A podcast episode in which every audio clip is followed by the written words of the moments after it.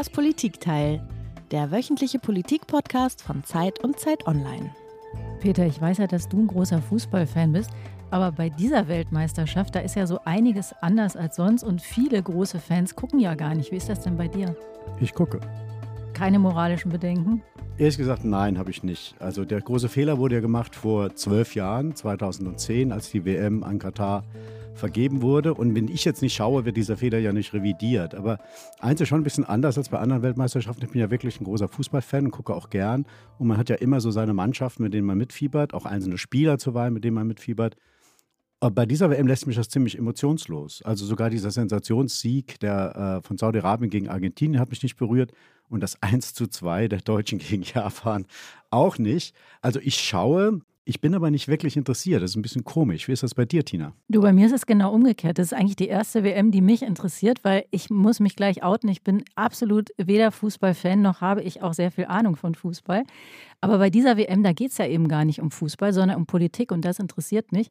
Und da geht es ja um extrem spannende Fragen, nämlich wie viel Moral darf denn eigentlich sein in der Politik? Wie viel muss da drin sein? Und das ist ja auch eine ganz alte Idee.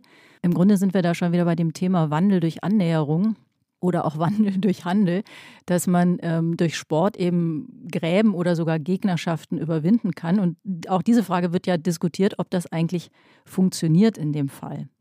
Und schon vor der WM gab es ja äh, reichlich Debatten, ob man eigentlich überhaupt so ein Ereignis machen kann in einem Land, in dem es mit den Menschenrechten doch so schwierig aussieht. Also das finde ich alles ziemlich, ziemlich spannend dieses Mal. So ist es. Aber vielleicht sollen wir uns erstmal vorstellen, wer denn hier überhaupt am Mikrofon sitzt. Genau. Du bist Peter Dausend. ah, interessant. Das weiß ich. Und du bist Korrespondent in der Politikredaktion mit Sitz in Berlin. Ja, und du bist Tina Hildebrand, meine Chefin, und ich habe zu tun, was du mir sagst. Ja, aber das machst du ja nicht. mal gucken, wie mal gucken, wie das jetzt läuft. Naja.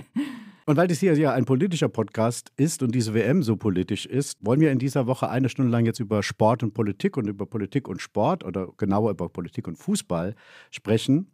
Über die Frage, wie politisch der Sport eigentlich ist und wie politisch er sein sollte, wie viel Doppelmoral und Interessen außer dem Ball mit im Spiel sind und ob diese WM etwas ändert. Im Sport, im Verhältnis zwischen Westen und der arabischen Welt und vielleicht auch sogar beim DFB der ja auch ein ziemlicher Machtapparat ist, also etwas Politisches. Und weil das so viel Stoff ist und es da mindestens zwei Perspektiven gibt, sehr unterschiedliche, wenn nicht noch mehr, haben wir uns auch zwei Gäste diesmal eingeladen. Unser erster Gast ist nicht nur stellvertretender Chefredakteur der Zeit, sondern er ist auch im Grunde sowas wie der heimliche Leiter eines Ressorts, das es in unserer Zeitung mal gab, aber so nicht mehr gibt. Manchmal kommt aber auch ein bisschen Fußball vor und äh, dann ist der immer dabei und man kann davon ausgehen, dass er dahinter steckt. Das jüngste Beispiel ist ein Interview, das er mit Thomas Hitzelsberger geführt hat, dem Ex-Nationalspieler und dem ersten Fußballprofi, der sich als homosexuell geoutet hat. Herzlich willkommen im Politikteil Moritz Müller-Wirth. Hallo.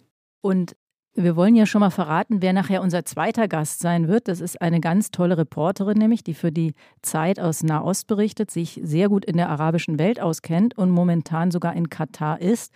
Lea Frese. Es lohnt sich also ganz besonders in dieser Folge dran zu bleiben. Aber jetzt, lieber Moritz, hören wir uns erstmal das Geräusch an, das du uns wie jeder Gast mitgebracht hast.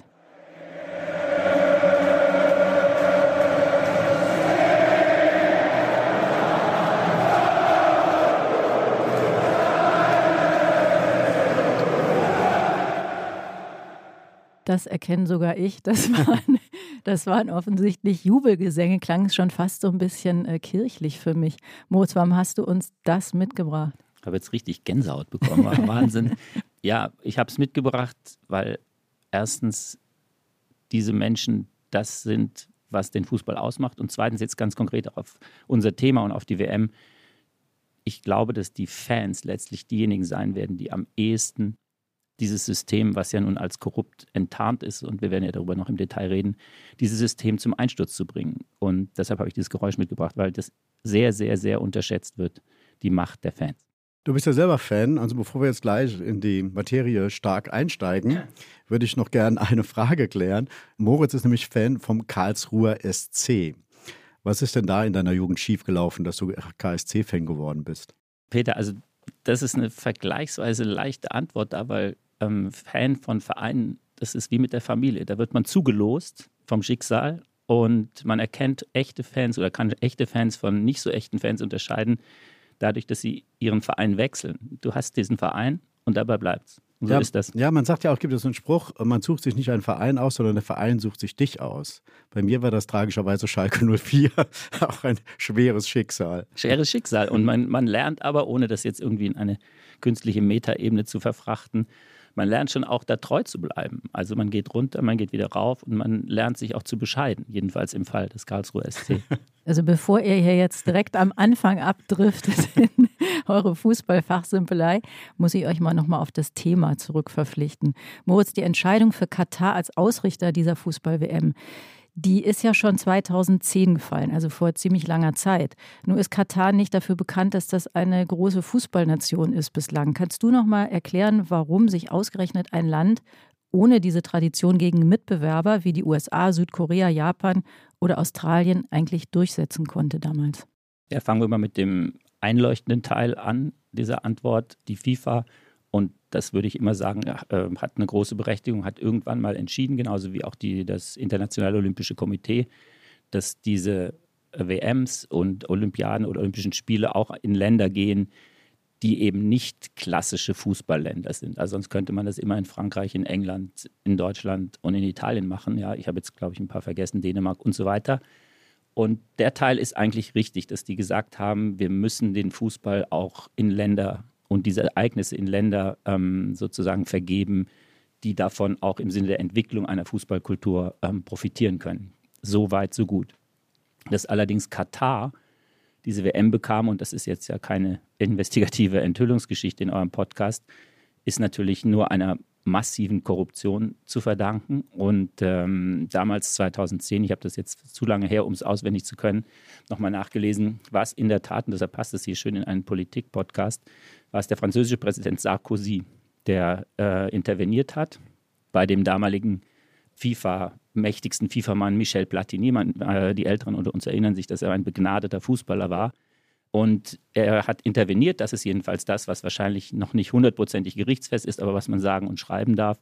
Und daraufhin hat Platini für Katar geworben. Daraufhin hat dann ein katarischer Milliardär ein Oligarch den äh, Verein Paris Saint-Germain als Gegengeschäft ähm, aufgebaut, gekauft und groß gemacht. Und, das ist die weitere Dimension, französische Baukonsortien haben dann äh, einen Großteil der Bauaufträge für die Stadien in Katar bekommen. Also klassische Form von Korruption. Aber das heißt, das ist eine rein geschäftliche Entscheidung im Grunde gewesen. Und diese Idee, dass man zum Beispiel sagt, man bringt solche Veranstaltungen auch gerade in Länder, wo man hofft, dass es Veränderungen gibt, die hat eigentlich gar keine Rolle gespielt. Naja, das war die offizielle Begründung. Das war die offizielle Begründung. Und es gab ja auch mal ähm, eine WM in Südafrika, wir erinnern uns. Da hat das auch funktioniert. Also da konnte man sehen, dass da die Begeisterung für den Fußball auch über die WM hinaus getragen hat. Was jetzt bei Katar sehr spannend wird zu beurteilen. Du hast das Interview mit Thomas Hitzelsberger gerade mhm. angesprochen. Der große und schlimme Verdacht ist eben in Katar, dass in dem Moment, wo die Abschlussfeier die, wenn die Lichter ausgehen, dass diese ganze artifizielle Welt zusammenbricht und die Situation im Land, die sich in der Tat jetzt für diese WM, werden wir auch noch drüber sprechen, mhm. wahrscheinlich auch mit Lea, mhm. doch tatsächlich in einigen Punkten verbessert hat, eben dann wieder zurückfällt in die, in die schlimme graue Vorzeit. Werbung mein Name ist Dr. Tilman Rümenapf, niedergelassener Kinder- und Jugendarzt hier im Ennepe-Ruhr-Kreis. Die Einführung der Telematik sehe ich durchaus als Chance, aber aktuell fällt das System oft aus und es gibt viel zu wenig technischen Support. Dafür geht eine Menge Zeit drauf, in der ich die Kinder nicht genügend betreuen kann. Das muss sich ändern. Die besondere Nähe der niedergelassenen Haus- und Fachärzte ist in Gefahr. Was die Gesundheitspolitik jetzt dringend ändern muss, erfahren Sie auf rettetdiepraxen.de.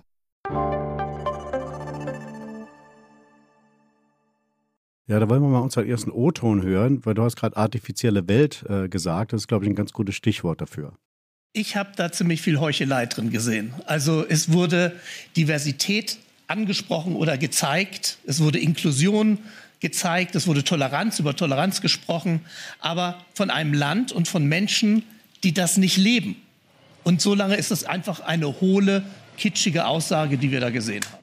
Ja, das war ein Experte von Amnesty International und er hat die Eröffnungszeremonie kommentiert im ZDF in der vergangenen Woche. Und er hat halt beschrieben, dass halt hier eine Welt aufgebaut wird, inszeniert wird, die nicht gelebt ist in diesem Land.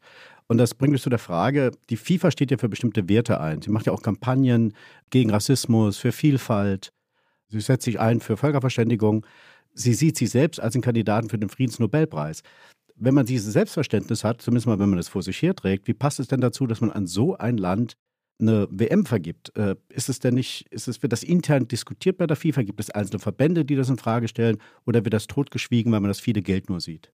Naja, man muss ja wissen, dass die FIFA und die alle Entscheidungen der FIFA äh, von Ländern getroffen werden, in, äh, die alle die eine Stimme haben. Und die FIFA ist ein Weltverband, also nahezu alle Länder der Erde sind da Mitglied. Und ähm, Entscheidungen, also jetzt für eine Entscheidung für Katar, da stimmen jetzt nicht alle mit ab, sondern da ist ein Ex Exekutivkomitee.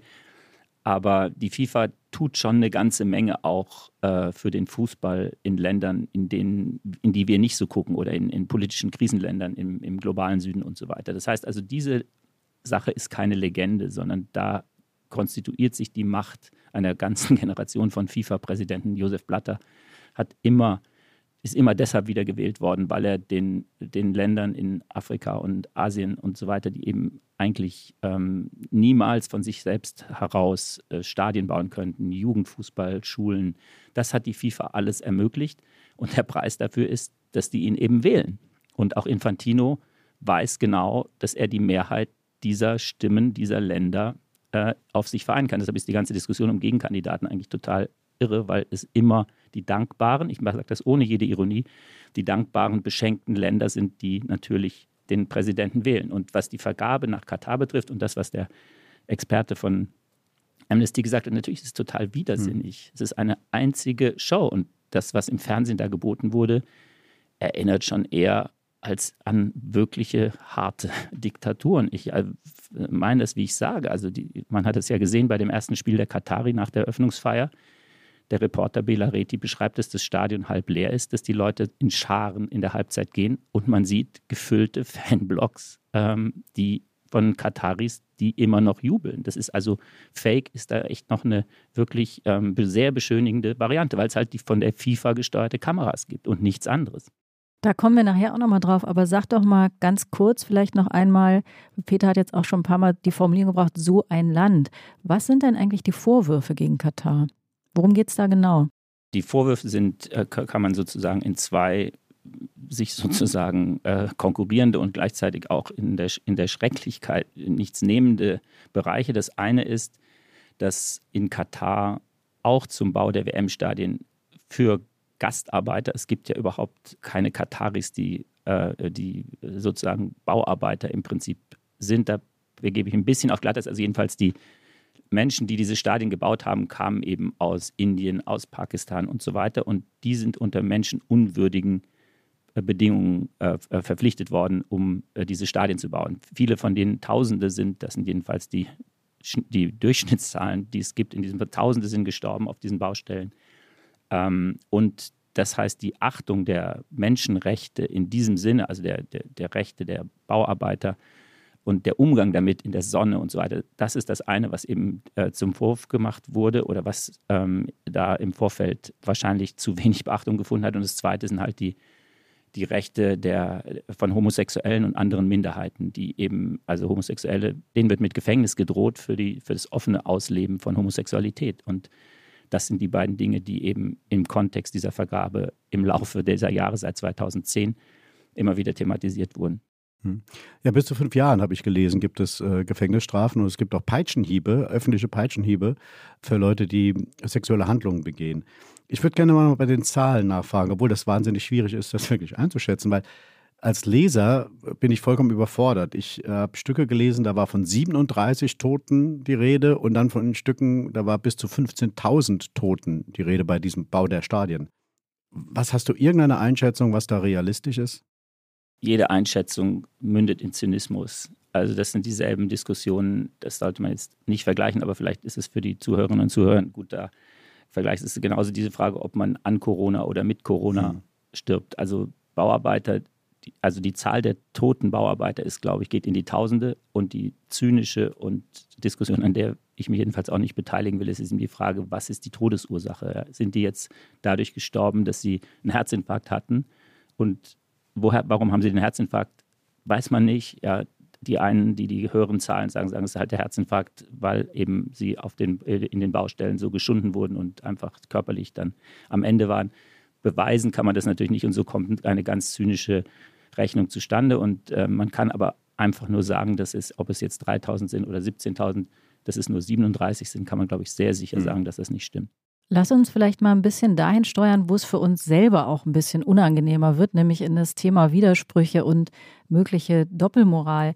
Wir reden jetzt wahnsinnig viel über diese schlimmen, schlimmen Dinge, die du beschreibst und über Katar, aber es hat doch auch schon Olympiaden, Weltmeisterschaften, Großveranstaltungen in anderen Ländern gegeben, also in China und in Russland.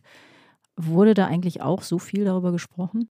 Also diese Widersprüche gibt es wir werden sicherlich vielleicht auch mal darüber reden, dass die Vorwürfe an Katar gleichzeitig eskalierten, zu der gleichen Zeit, als, als äh, Robert Habeck dort Besuche gemacht hat, um, um über, über Energie zu reden. Diese Widersprüche sind da. Es gibt überhaupt keine Frage, dass wir uns ähm, moralisch da jetzt nicht auf irgendeinen riesigen Sockel stellen können und mit dem Finger irgendwo hinzeigen.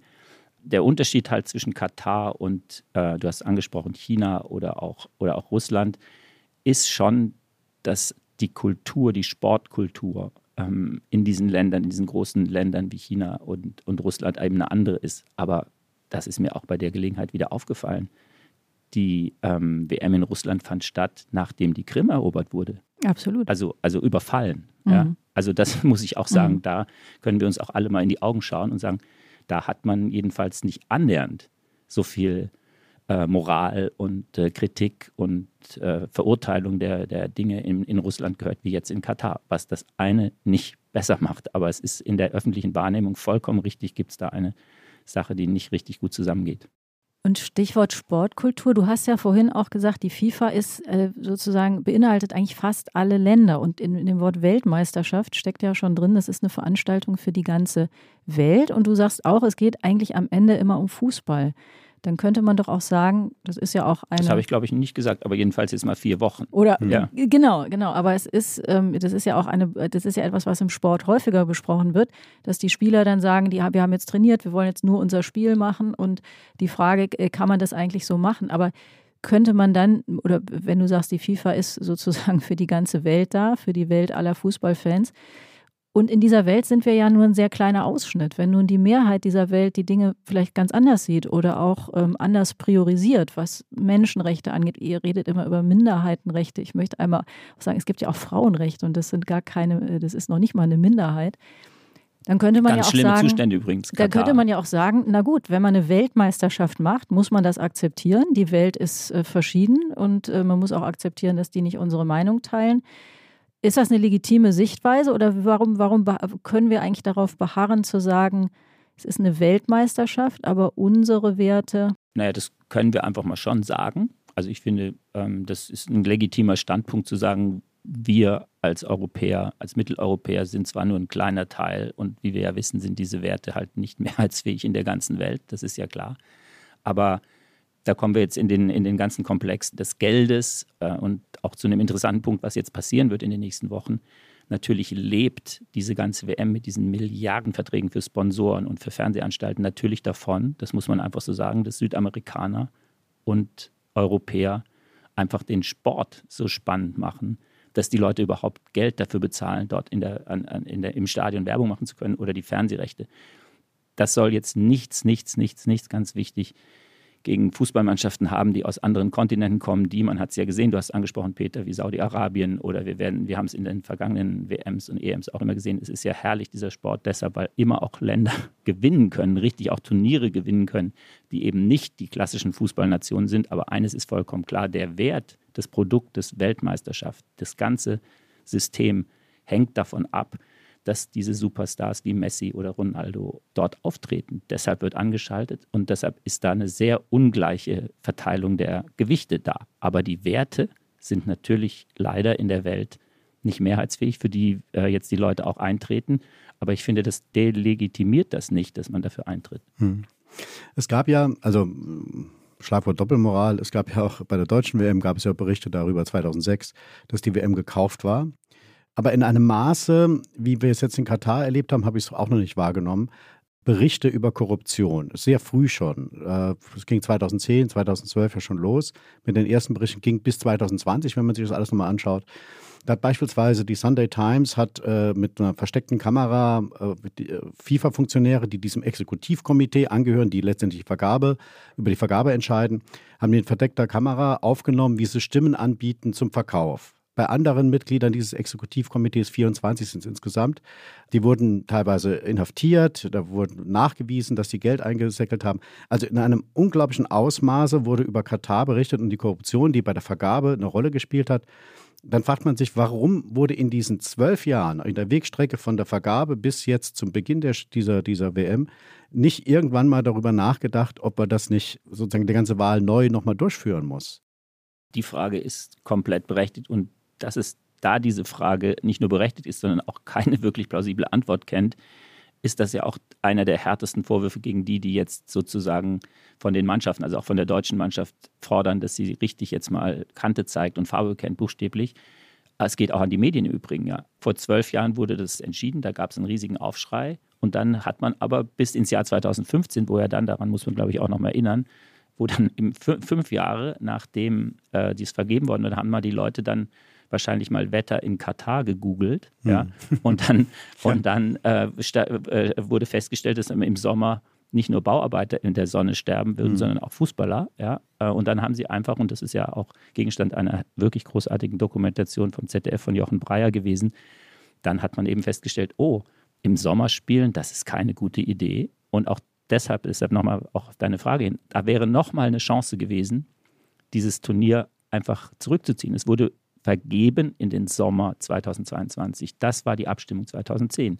Und jetzt wurde auch wieder durch sehr, sehr, sehr ähm, windige und zweifelhafte Umstände wurde eine Mehrheit dafür hergestellt, dass das in den Winter verschoben wird. 2015 wäre auch nochmal eine richtige Gelegenheit gewesen, diese WM einfach zu stoppen.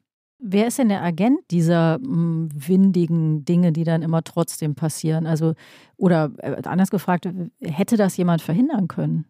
Konkret? Und wer wäre das? Das Exekutivkomitee hat 24 Mitglieder.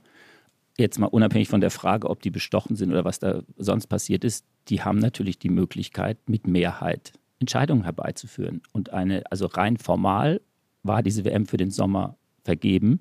Und wenn sich an der Grundlage dieser Vergabe was ändert, hätte das Exekutivkomitee, ich bin jetzt kein Statutenspezialist der FIFA, aber wenn da drei, drei Viertel der Exekutivmitglieder gesagt hätten, entweder absagen oder im Sommer lassen, dann hätte niemand gespielt und dann wäre es abgesagt worden. Aber dieses Exekutivkomitee ist formal entscheidungsberechtigt, aber natürlich sind die Sponsoren und die Dinge, die da an Geld dran und drin hängen, eigentlich das ist äh, eigentlich der Grund, warum solche Sachen dann nicht abgesagt werden. Und hätte es denn, weil wir ja ein politischer Podcast sind, die Politik ist sicher auch da nicht stimmberechtigt in den Statuten, aber hätte es denn die Möglichkeit gegeben, weil du auch die Medien erwähnt hast, die auch sich ein bisschen mit an die Nase fassen müssen, hätten denn Politik oder Medien mehr Druck machen können, um dann dieses Exekutivkomitee doch nochmal anders zu beeinflussen?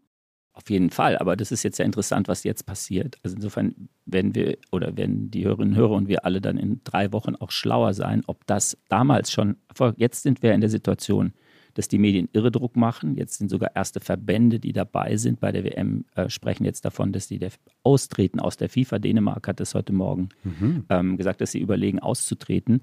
Jetzt wird sich zeigen, ob der Sport selber und die Politik in der Lage sind, so viel Druck auszuüben, dass diese Macht des Geldes, was ja, die WM ist ja ein Produkt, es ist ja einfach ein, ein Produkt. Und meine Vermutung ist, dass die Sache nur reformiert werden kann, wenn schrecklicherweise für einen Fußballfan das zu sagen, wenn das Produkt erstmal ruiniert wird. Also wenn klar wird, diese WM und deshalb auch mein Fangeräusch interessiert weniger Fans, nachhaltig weniger Fans als jede andere.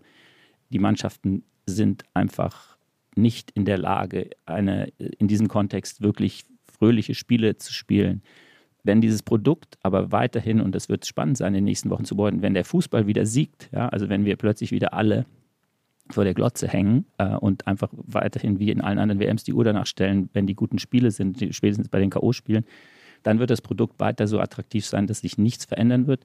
Wenn aber die ersten Mannschaften, vor allem wenn sie ausgeschieden sind, gibt es ja keine Sanktionsmöglichkeiten mehr. Da sind gelbe Karten wurscht oder auch Punktabzug. Ähm, bei der deutschen Mannschaft hätte man mhm. ja auch gestern gar keine Punkte mehr abziehen können. Dann wird sich zeigen, ob sich das Produkt als Produkt hält. Wenn es sich als Produkt nicht hält, kann eine Veränderung stattfinden, durch Druck auch durch die Medien. Wenn ich das richtig verstehe, ist das sozusagen Plädoyer für eine konstruktive Zerstörung. Ja? Also was die Dänen jetzt sagen, wir treten eventuell aus. Wenn man, was weiß ich, fünf, sechs, sieben, acht weitere Verbände findet, dann gründet man ja eigentlich so eine Art Gegen-FIFA, einen zweiten Weltverband. Das erinnert ja dann an die Situation beim Boxen, wo mehrere Weltverbände äh, gegeneinander letztendlich antreten, als jeder einen eigenen Weltmeister und die kämpfen am Schluss dann gegeneinander. Ist das etwas, was du als ein realistisches Szenario da siehst, dass sowas passiert? Ich glaube nicht, dass es gelingen kann, einen alternativen Verband zu gründen. Das glaube ich ist dadurch sind die Verflechtungen und auch die ganzen Dinge, die, über die wir vorhin schon gesprochen haben, zu nachhaltig in dem System implantiert. Aber, und das war mein Gedanke, ähm, als diese äh, Entscheidung gegen diese Binde, äh, One Love Binde mhm. fiel, ähm, wenn die acht Länder, es waren ja acht europäische Länder, die alle Fußballnationen sind, wenn die in dem Moment gesagt hätten, wir fahren nach Hause, dann hätte es zwei Folgen gehabt. Die Fußballer dieser Länder wären so berühmt geworden, wie sie nie durch keinen WM-Titel äh, je hätten werden können. Und das Produkt wäre kaputt gewesen. Und dann hätte man mal gucken müssen, was passiert.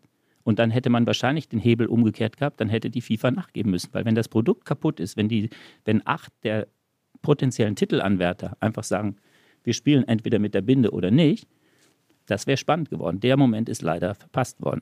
Ich habe ja äh, heute die, ähm, das zweifelhafte Vergnügen, nicht nur die, die Rolle des Dummies zu spielen, sondern es tatsächlich auch zu sein. Aber vielleicht geht es ja manchen Hörerinnen und Hörern auch so. Und deswegen jetzt nochmal sozusagen eine, eine Sendung mit der Mausfrage. Ihr habt jetzt immer die Binde erwähnt. Ah, die, die One Love Binde. Ich habe natürlich inzwischen auch mitbekommen, was es ist. Aber könnt ihr noch mal einmal erklären, wo die herkommt? Wer hat sich die ausgedacht und wurde die jetzt extra für Katar erfunden oder wurde die schon immer rumgereicht? Also ich kann nur Teile der Frage beantworten tatsächlich. Also die wurde tatsächlich für Katar gestaltet und war ein vor der WM auch schon extrem kritisiert, das ist ja die Paradoxie, ein, äh, äh, vor der WM extrem, also es geht um die Kapitänsbinde, die Binde am linken oder rechten Oberarm, die die Spielführer der jeweiligen Mannschaften tragen, wenn sie auf dem Feld sind. Ja, so. Und diese Binde ist extra für Katar gestaltet worden mit den Regenbogenfarben und, wo, und kritisiert wurde das deshalb, weil es eben nicht die Original Diversity-Binde ist mit den Regenbogenfarben, sondern eine etwas buchstäblich verwaschene, weichere Form als Symbol. Und da stand eben nicht drauf Diversity, sondern da stand eben drauf One Love. Also eine sehr, äh, wie soll ich sagen, eine, eine, ein Claim, gegen den man wirklich nicht was sagen kann. Ja, es wurde kritisiert von den LGBTQ-Verbänden. Dass sie nicht, das, man, nicht, dass man nicht den Mut hatte, sozusagen so die Originalbinde zu ja. zeigen. Genau. Mhm. Jetzt hat ja, du hast ja auch schon mal den, äh, unseren Wirtschaftsminister erwähnt, Robert Habeck. Der hat jetzt gerade, ich glaube, bei Lanz in einer Sendung gesagt, also er, wenn er da gewesen wäre, hätte, er hätte die Binde getragen. Hat er aber nicht, sondern als er da war, hat er einen Knicks gemacht, ja. weil wir nämlich Energie brauchen. Ist das jetzt, ähm, ja, wie findest du das? Ist das so ein bisschen gratismutig? Ja, also das ist natürlich kann man nicht rational rechtfertigen. Ja? Also man kann es wahrscheinlich rational rechtfertigen und sagen, diese Sache mit der Energie ist halt wahrscheinlich ein bisschen überlebenswichtiger, als ob die deutsche Mannschaft zwei Punkte, äh, drei Punkte abgezogen bekommt oder eine gelbe Karte. Das wäre wahrscheinlich sein Argument. Und man muss jetzt auch sagen, wenn man das jetzt mal für die Regierung nimmt, das war schon ganz bemerkenswert, dass Nancy Faeser gestern bei dem Deutschlandspiel einfach mit der One Love Binde zwischen katarischen Regierungsvertretern und Infantino saß und auch dort fotografiert wurde. Also das ist zwar auch jetzt nicht, die riskiert damit jetzt nichts, ja, und kann auch keine gelbe Karte bekommen oder Punktabzug. Aber das war, fand ich schon bemerkenswert, dass jemand sich da dann so hinstellt. Aber die Logik von Habeck kann man, glaube ich, nur mit der unterschiedlichen Gewichtung mhm. der Probleme ähm, rechtfertigen. Ansonsten ist es, glaube ich, schwierig zu rechtfertigen. Es gab ja gestern dann doch noch eine weitere Geste, nämlich von der deutschen Nationalmannschaft selbst. Bei dem Mannschaftsfoto vor dem Spiel, bevor es dann losging, hielt man sich den, hielten sich alle Spieler, alle elf, den Mund zu. Und das Foto geht ja heute auch, äh, weiß nicht, ob es um die Welt geht, es geht auf jeden Fall in Deutschland, sieht man es oft. Was hältst du von dieser Geste? wollte ich eigentlich für einen späteren Zeitpunkt des Podcasts mir vorbehalten. Ähm, aber so, okay. können wir, ah, äh, ich kann mir vorstellen. können wir aber jetzt auch schon diskutieren. ja. Ich äh, hebe es mir trotzdem auf für nachher, Ja, ja, aber okay. ich sage jetzt mal, ähm, dass es sehr interessant ist, dass die internationale Presse die deutsche Mannschaft dafür bejubelt, für diese Geste, für diese Mund-zu-Geste, die ja in der Tat einen herrlichen, wahrscheinlich nicht intendierten Doppelsinn hat. Ja, einerseits lässt man sich den Mund verbieten, andererseits signalisiert man, äh, und auch in Katar, wo ja auch freie Meinungsäußerung nicht ist. Also das ist so vieldimensional, dass man eigentlich sagen muss, es ist eine ganz coole Sache. Andererseits ähm, wird die deutsche Mannschaft äh, jetzt jenseits der Niederlage in Deutschland für diese Geste enorm hart kritisiert. Also das wird, ist in, sehr interessant, dass die internationale Presse, die ja auf die Deutschen gewohnt kritisch schaut in der Regel, ähm, äh, sagt, das ist echt cool gewesen. Aber in der deutschen Presse wird das eher mit Gratismut und ähm, äh, eher mit einer gewissen Feigheit verbunden. Ihr habt zwar netterweise nochmal die One Love Binde erklärt, aber ihr habt, glaube ich, nicht erklärt, die wurde ja dann verboten ne? von der FIFA. Warum wurde die denn eigentlich verboten? Also mit welchem offiziellen und welchen inoffiziellen Gründen?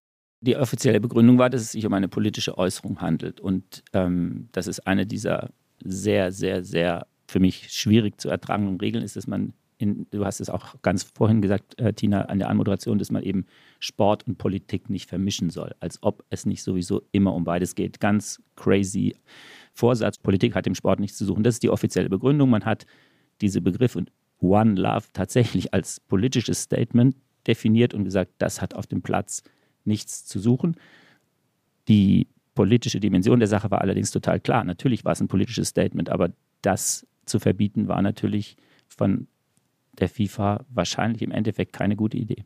Du hast eben beschrieben, dass halt in Deutschland und in den, im Ausland diese Geste der Mannschaft sehr unterschiedlich wahrgenommen wird. Hängt das vielleicht damit auch zusammen, dass wir, also die Deutschen, moralischer auf diese Fußball-Weltmeisterschaft schauen als andere Nationen? Naja, also ich glaube, das hat auf eine, wie soll ich sagen, auf eine Weise, die halt auch ein Privileg bei uns ist, nämlich, dass wir hier immer über alles diskutieren, dass hier wirklich jede Meinung erlaubt ist und dass es hier keine Hierarchien, jedenfalls in, den meisten Fällen keine Hierarchien gibt und dass diese Kritik gegenüber der deutschen Nationalmannschaft und der Feigheit, das war ja der Punkt, dass man gesagt hat, nehmt doch ruhig eine gelbe Karte in Kauf und tragt die Binde trotzdem. Ja, so wie ich es vorhin versucht habe zu argumentieren, was, also Deutschland aus einer WM auszuschließen, weil die diese, äh, diese Spielführerbinde tragen, das ist vollkommen, das ist vollkommen ausgeschlossen, dass das passiert. Und die Spieler selbst, hat ja der Bundestrainer auch gesagt, hatten ja schon so ein rotierendes System für die Binde, dass nämlich in jedem Spiel eine andere die trägt und jeder mit einer gelben Karte geht schon. Also ist ja dann noch keine unmittelbare Folge, sondern erst bei zweien. Und die Kritik, die hier herrscht, ist, glaube ich, auch dem Umstand geschuldet, dass man halt sagt, die Spieler sind so klar artikuliert gewesen vorher, was Menschenrechte und so weiter betrifft. Wenn es dann aber ernst wird und eben Dinge drohen, die vielleicht den sportlichen Erfolg gefährden, dann sagt man wieder, okay, lieber werden wir Weltmeister als für die Menschenrechte. Also sehr, sehr zugespitzt formuliert. Finde ich schon treffend. Genau, man könnte ja auch sagen, wenn, wenn wir das so schlimm finden, fahren wir da gar nicht hin. Absolut. Das ist die Debatte, die auch bei, in, in China und äh, in Russland immer war. Und da ist das Argument auch schon in, der, in, ganz, äh, in deiner Anmoderation gefallen, Tina, vorhin. Da sagen halt die Sportler, viele, für viele Sportler ist das einmalig in der Karriere zu so einem Ereignis zu fahren. Ähm, es ist die einmalige Chance, Weltmeister zu werden oder an Olympischen Spielen teilzunehmen. Und deshalb ist diese Boykott, das ist ja die Boykottdiskussion, da sind die Sportler relativ eindeutig und ich finde, das kann man ihnen auch nicht äh, wirklich zum Vorwurf machen. Jetzt ist ja so ein bisschen der Eindruck entstanden, es gibt den Westen, da gibt es bestimmte Werte und dann gibt es, ähm, sagen wir, die arabische Welt jetzt äh, am Beispiel von Katar. Aber im Westen ist das ja eigentlich auch gar nicht so ganz einheitlich. Was sagen denn zum Beispiel die Polen zu dieser Debatte? Die sind ja auch nicht die sind ja auch aus unserer Sicht nicht ganz astrein aufgestellt. Also die Was- polnischen Zeitungen heute schon alle Die gelesen, Moritz. Rechte. Die polnischen Zeitungen beschäftigen sich heute mit dem polnischen Stürmer Robert Lewandowski, der, glaube ich, den ersten Elfmeter seit Menschengedenken verschossen hat und damit die Polen um einen, äh, glaube ich, jedenfalls sonst verdienten Sieg gebracht hätte.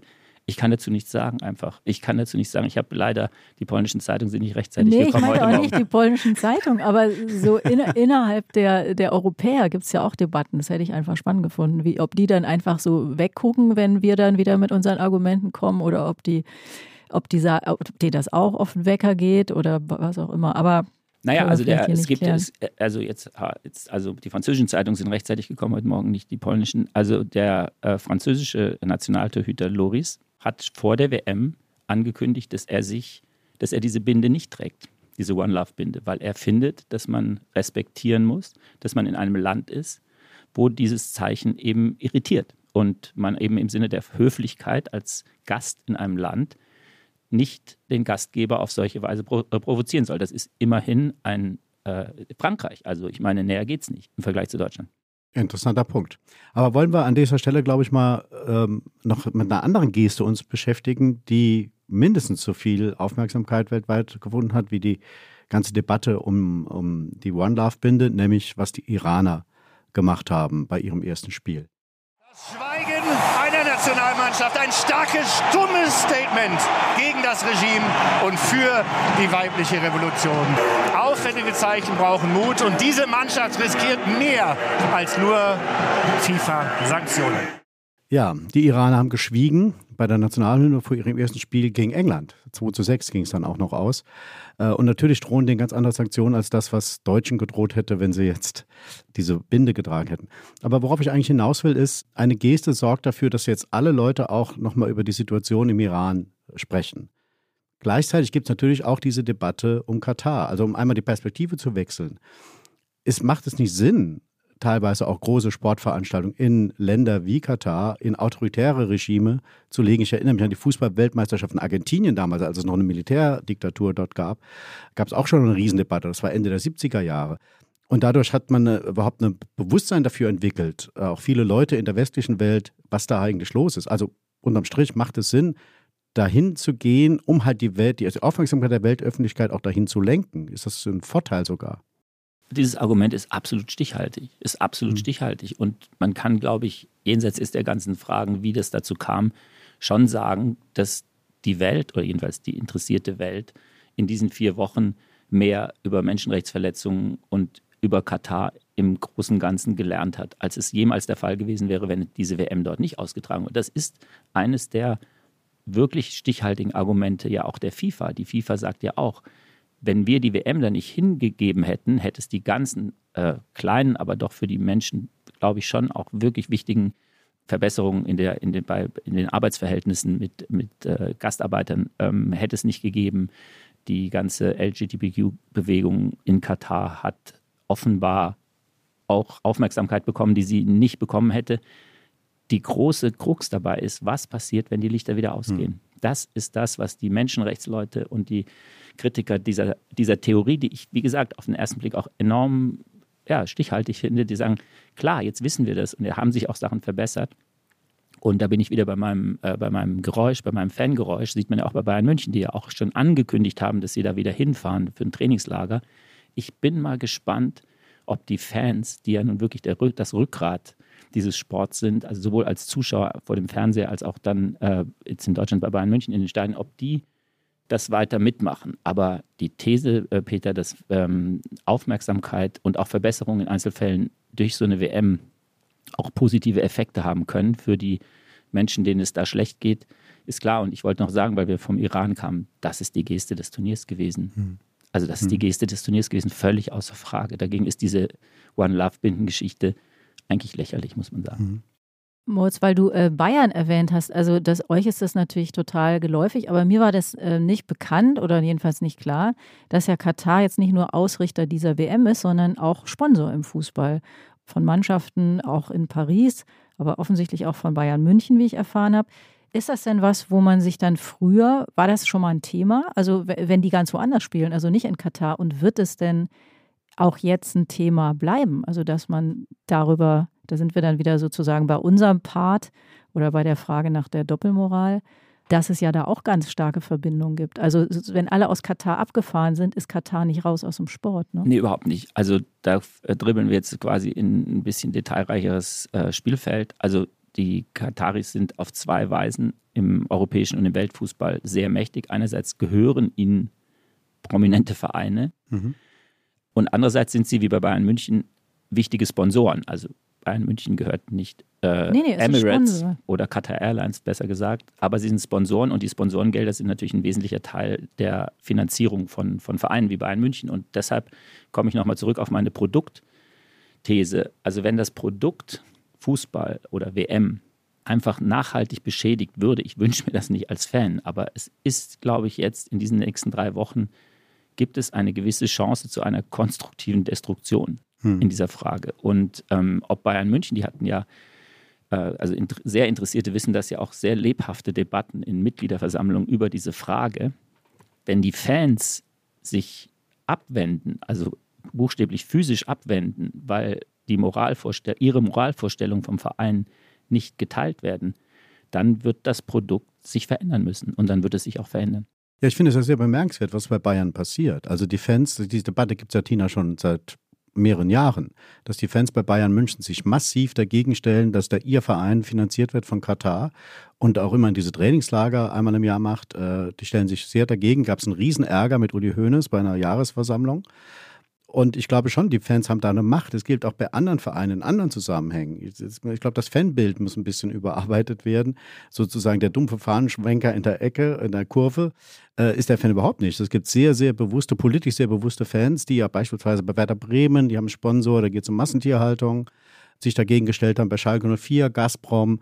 Also ich glaube schon, dass die Fans irgendwie eine ganz große Rolle spielen und womöglich sogar eine ganz entscheidende Rolle bei dieser ganzen Frage, woher kommt eine Energie für Reform? Ich glaube, dass der Fan da irgendwie unterschätzt wird bisher und doch eine starke Rolle spielen kann. Andererseits, wenn ich das mal böse sagen darf, ihr seid ja auch Fans und welche, ihr macht ja von eurer Macht nicht so viel Gebrauch, oder wenn ich das richtig verstehe. Wir dürfen uns ja da nicht engagieren als Journalisten. Ich bin übrigens Mitglied beim KSC geworden, das steht, deshalb darf ich jetzt darüber nicht mehr schreiben, leider. ähm, nein, aber es ist ja vollkommen klar, es gibt ja auch, also es sind ja auch, also für mich als Fan, Peter wahrscheinlich auch, Peter hat ja dieses Gazprom-Schicksal ähm, mit Schalke. Man, in Karlsruhe stellen sich diese Fragen nicht, also weil es einfach so ist. So. Ah, ja. Ich würde gerne über einen Sponsor Gazprom mich Über einen großen einen Sponsor, großen ja. Vielleicht ist das auch eine Antwort auf deine Frage, Peter, warum er jetzt da Fan ist. Das ist einfach ein total okayer Verein. Total okay. Nein, ja, war ja so. Aber, aber natürlich ist das, deshalb ja auch mein Einstiegsgeräusch, natürlich sind die Fans mächtig und das ist eben kein hohles Geschwätz. Also Thomas Hitzelsberger in dem Interview, der ist ja Experte und hat ja so abgelästert über Katar und über die WM und so weiter. Natürlich haben wir ihn gefragt, wieso machen Sie dann, wieso sind Sie dann der Experte? Und dann sagt er, ich bin Experte, dann kann ich wenigstens darüber reden und so weiter und so fort.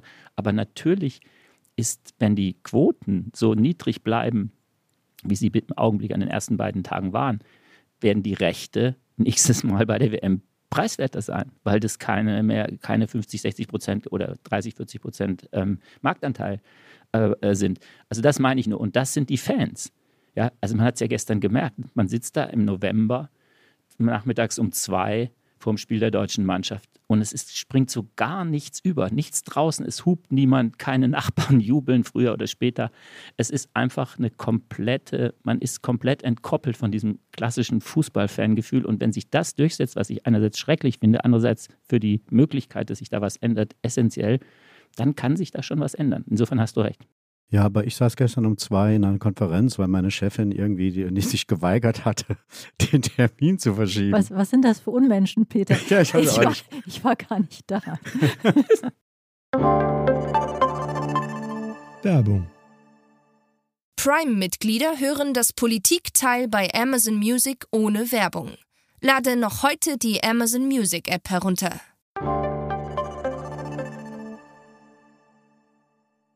Also dann wollen wir doch mal die Perspektive ein bisschen wechseln, wollen mal hören, wie über die WM in Katar, in Katar selbst denn geredet wird. Und dazu werden wir jetzt mit unserer Korrespondentin für den Nahen und Mittleren Osten sprechen. Die wurde ja eingangs schon vorgestellt, Lea Frese. Ihr Sitz ist eigentlich in Beirut, aber momentan ist sie in Doha. Und da begrüßen wir Sie. Hallo Lea. Hallo Peter, hallo Tina. Lea, wie fühlt sich eine umstrittene WM eigentlich an, wenn man da ist? Der erste Eindruck ist, äh, läuft alles wie geschmiert. Äh, man kommt am Flughafen an, alles funktioniert top. Es ist wirklich die ganze Stadt Doha perfekt darauf eingestellt, dass Leute von überall kommen. Die Stimmung ist, es ist irgendwie schön. Es hat eine, eine große, eine gewisse Leichtigkeit hier. Ja, es ist auf jeden Fall eine andere Stimmung, als ich sie so von der WM in Deutschland in Erinnerung habe, wie man sie vielleicht von woanders gesehen hat. Auf den Meilen zum Beispiel, den Fanmeilen, hier ist die ganze Küstenstraße abgesperrt.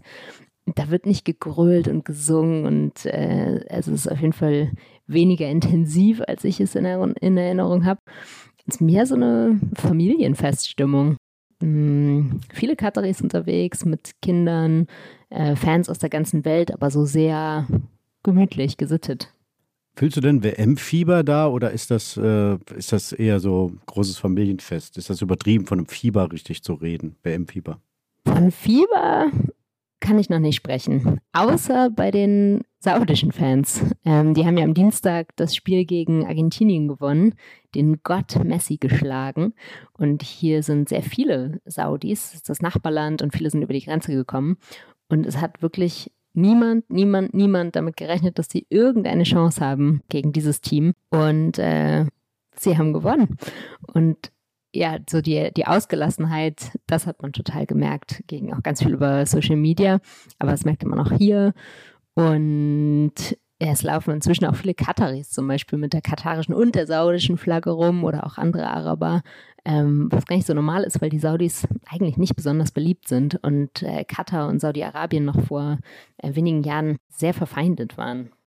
Lea, das ist interessant, was du gerade gesagt hast. Ist das so ein Moment, um das nochmal politisch zu deuten, so ein Moment der Selbstermächtigung Arabiens, nach dem Motto, endlich müsst ihr uns wahrnehmen, weil die Saudis jetzt so einen, einen Großen des Weltfußballs geschlagen haben? Dieses Moment gibt es sicher. Endlich müsst ihr uns wahrnehmen. Andererseits, ich glaube, es geht viel weniger, also ich habe viel weniger das Gefühl, dass die Leute nach Europa oder in den Westen oder so blicken und jetzt endlich gesehen werden möchten, sondern die freuen sich einfach, dass sie ein richtig gutes Fußballspiel abgeliefert haben. Und es geht, es geht nicht alles um den Westen. Es geht nicht alles darum, wie man dort gesehen werden will. Ähm, ehrlich gesagt geht, glaube ich, im Moment gerade viel weniger darum als vor ein paar Jahren vielleicht. Äh, mein Eindruck, so aus Gesprächen heraus, ist viel mehr, es ist einfach nicht mehr so wichtig, wie der Westen auf all dies blickt, weil der Westen vielleicht gar nicht mehr so wichtig ist. Ja, das finden wir natürlich nicht gut, wenn wir nicht mehr so wichtig sind. Eines der Bilder, die hier sehr wichtig genommen wurden oder sehr gesehen wurden, natürlich war das Eröffnungsspiel, wo das Stadion sich schon zur Halbzeit geleert hatte. Und ähm, da hatte Katar gegen Ecuador 0 zu 2 zurückgelegen. Warum sind die denn da einfach gegangen? War, war das peinlich oder hatten die das Interesse verloren? Ich muss ehrlich sagen, ich weiß es nicht. Ich glaube nicht, dass die Leute hier irgendwie äh, keine Lust mehr hatten oder keine Lust hatten zu verlieren. Es gibt ja schon eine, auch eine starke Fußballkultur, auch, auch hier in Katar. Ähm, gab schon in den 80ern, wenn ich mich recht erinnere. Jugend-Vize-Weltmeister hier und so. Also es ist nicht so, dass, das, dass der Fußball hier fern wäre. Ich weiß nicht, wer da genau im Stadion war beim Eröffnungsspiel. Vielleicht waren das auch viele Internationale. Ich weiß es einfach nicht. Sag doch nochmal, also wir äh, beschäftigen uns ja jetzt auch in dem Podcast, aber sehr viel mit den ganzen kritischen Fragen, die wir da hin und her drehen. Wie wird das denn in Katar gesehen und wie wird diese Kritik gesehen? Ist die da überhaupt präsent? Absolut. Die Kritik aus dem Westen äh, ist total präsent und sie wird mit sehr viel äh, Unmut wahrgenommen. Ich glaube, es gibt einen Ärger über die Herablassung, die man wahrnimmt, ja, der westlichen Kommentare, auch der Berichterstattung an sich. Und es gibt einen Ärger über die Doppelmoral, die man, äh, die man darin sieht. Ein Beispiel, das ging hier, das war hier sehr prominent. Äh, die BBC hat das Eröffnungsspiel nicht übertragen, äh, hier dieser WM, und das irgendwie so groß kundgetan. Er hatte aber Anfang dieses Jahres die gesamte Olympiade aus China übertragen, hatte die letzte WM aus Russland übertragen. Und das wird hier schon so wahrgenommen als ein Doppelstandard, auch als eine ja, ein, also viel ist von Rassismus die Rede gegenüber Arabern konkret. Lea, du hattest ja auch Gelegenheit, mit Fans vor Ort äh, zu sprechen. Was sagen die denn zu dem, äh, was sie bisher da erlebt haben vor Ort? Das bisschen, was ich jetzt von Fans hier mitbekommen habe, ist gemischt von, äh, von westlichen, ich glaube, äh, ja, im Prinzip eine gute Stimmung, glaube ich, eine Überraschung darüber, äh, ja, alles ist hier sehr, sehr gut organisiert und so weiter und man irgendwie, das Wetter ist toll, also es, man, man hat irgendwie wenig auszusetzen. Gleichzeitig fehlt halt alles, was, glaube ich, den europäischen Fußball im Prinzip ausmacht. äh, nämlich äh, die, ja, irgendwie die schäbige Kneipe irgendwo finden und Freunde. Und äh, so dass alles, was so spontan ist und ungewollt und ein bisschen dreckig und gemeinschaftlich, das äh, findet sich hier halt viel, viel weniger, als es anderswo sicher der Fall wäre. Dann hat man aber ganz viele arabische Fans, die äh, sich total freuen. Also sind jetzt mal endlich nicht zu Gast, sondern Gastgeber. Und so fühlen sich, glaube ich, auch viele der Nicht-Kataris, aber zum Beispiel der, der Tunesier, die hier sind oder der Saudis. Es ist jetzt tatsächlich, ja, jetzt ist ähm, man selbst ist, ist am Zug und ich glaube, man genießt das sehr. Ja, vielen Dank, liebe Lea, für den Eindruck, den du uns aus Doha da übermittelt hast. Ich ahne ja, dass ihr gerne noch viel mehr Fußball fachsimpeln möchtet. Und, ähm, aber bevor ihr das vielleicht am Ende nochmal ungebremst könnt, kommen wir einmal zu unserer Rubrik, den Flop 5.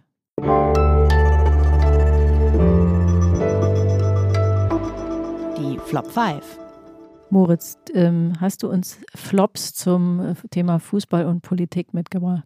Na, die sind jetzt irgendwie alle ins Abseits gelaufen. Ähm, das hätte man sich eigentlich auch vorher überlegen können. Oder ich, die meine Flop 5, die ich mir überlegt hatte, ähm, sind alle diskutiert worden, haben wir alle diskutiert. Von Uli Hoeneß über. sag sie doch nochmal, bringen Aha. Sie nochmal auf den Punkt für uns. Ja, ähm. also ich hatte ja vorhin schon angedeutet, ich wollte sozusagen äh, ähm, eine Geste machen, diese, diese Mund zuhalten Geste, äh, habe ich mich dann doch entschieden, sie als Flop 5 und nicht als Top 5. War eine knappe Entscheidung hm. äh, für mich dann hätte ich tatsächlich den von mir wirklich insgesamt sehr geschätzten Uli Hoeneß genannt, der jetzt in einem, in einem Akt von wirklich bizarrer Äußerung jetzt auf den DFB losgeht und dem DFB mangelnde Courage gegenüber der FIFA vorwirft. Das ist schon echt lustig. Also ist gar mhm. nicht lustig, aber schon, schon ähm, bizarr. Dann wäre mir der Name Schlotterbeck eingefallen, ja. der gestern.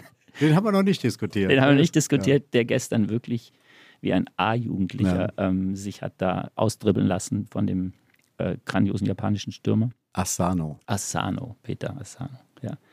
Dann wäre mir natürlich äh, Gianni Infantino aufgefallen, das ist sozusagen gratis äh, Flop 5. Ja, das ist schon irre, was dieser Mann ist. Ich habe gelesen, dass der jetzt auch in Katar schon wohnt, also Wohnsitz in Katar. Da sind mir in den letzten Tagen noch Sachen dann ähm, begegnet, ja, das war es eigentlich. Also ich hätte Flop 4 hätte ich mitgebracht. Also bei Schlotterbeck denke ich vor allem an Ottfried Preußler. Gab es da nicht die Witwe Schlotterbeck? War das ja, nicht die? Absolut. Die so hat er gestern gespielt, ja. wie die Witwe Schlotterbeck.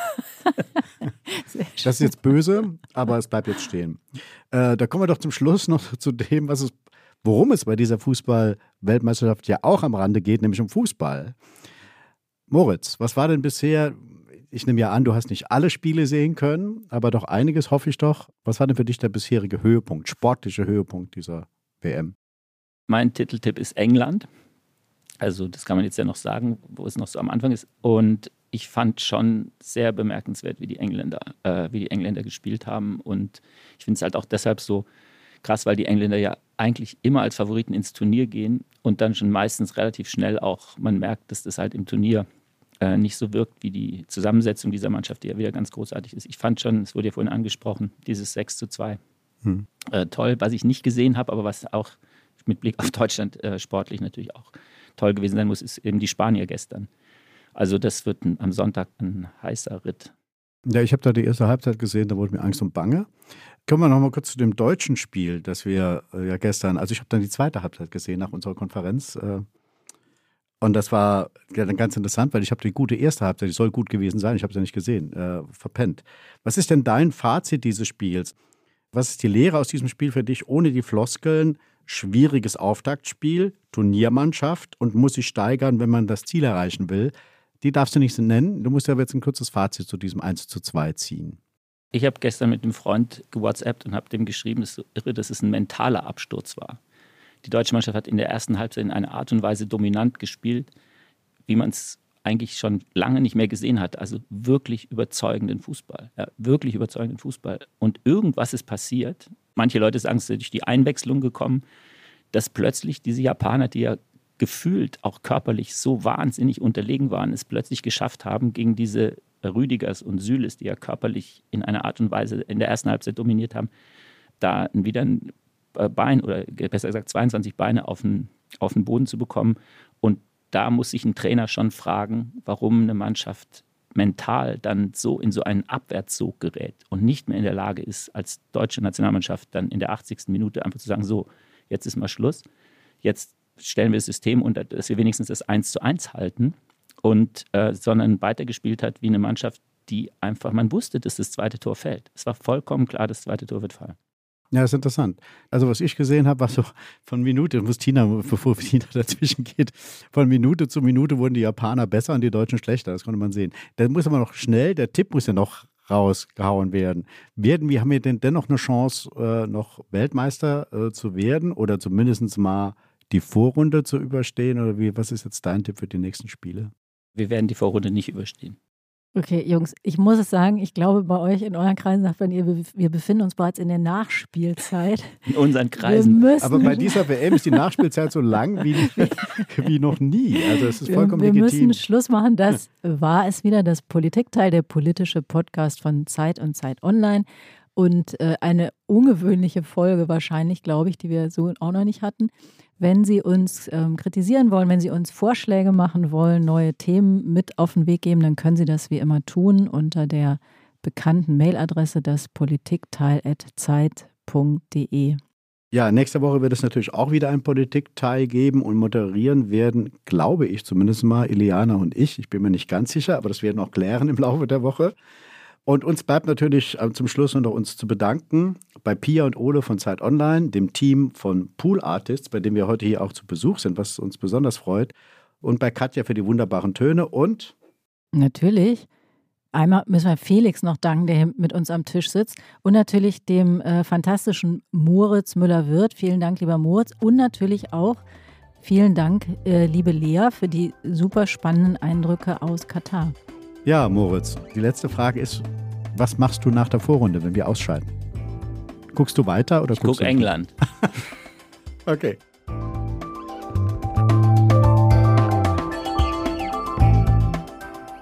Das Politikteil ist ein Podcast von Zeit und Zeit Online, produziert von poolartists.de.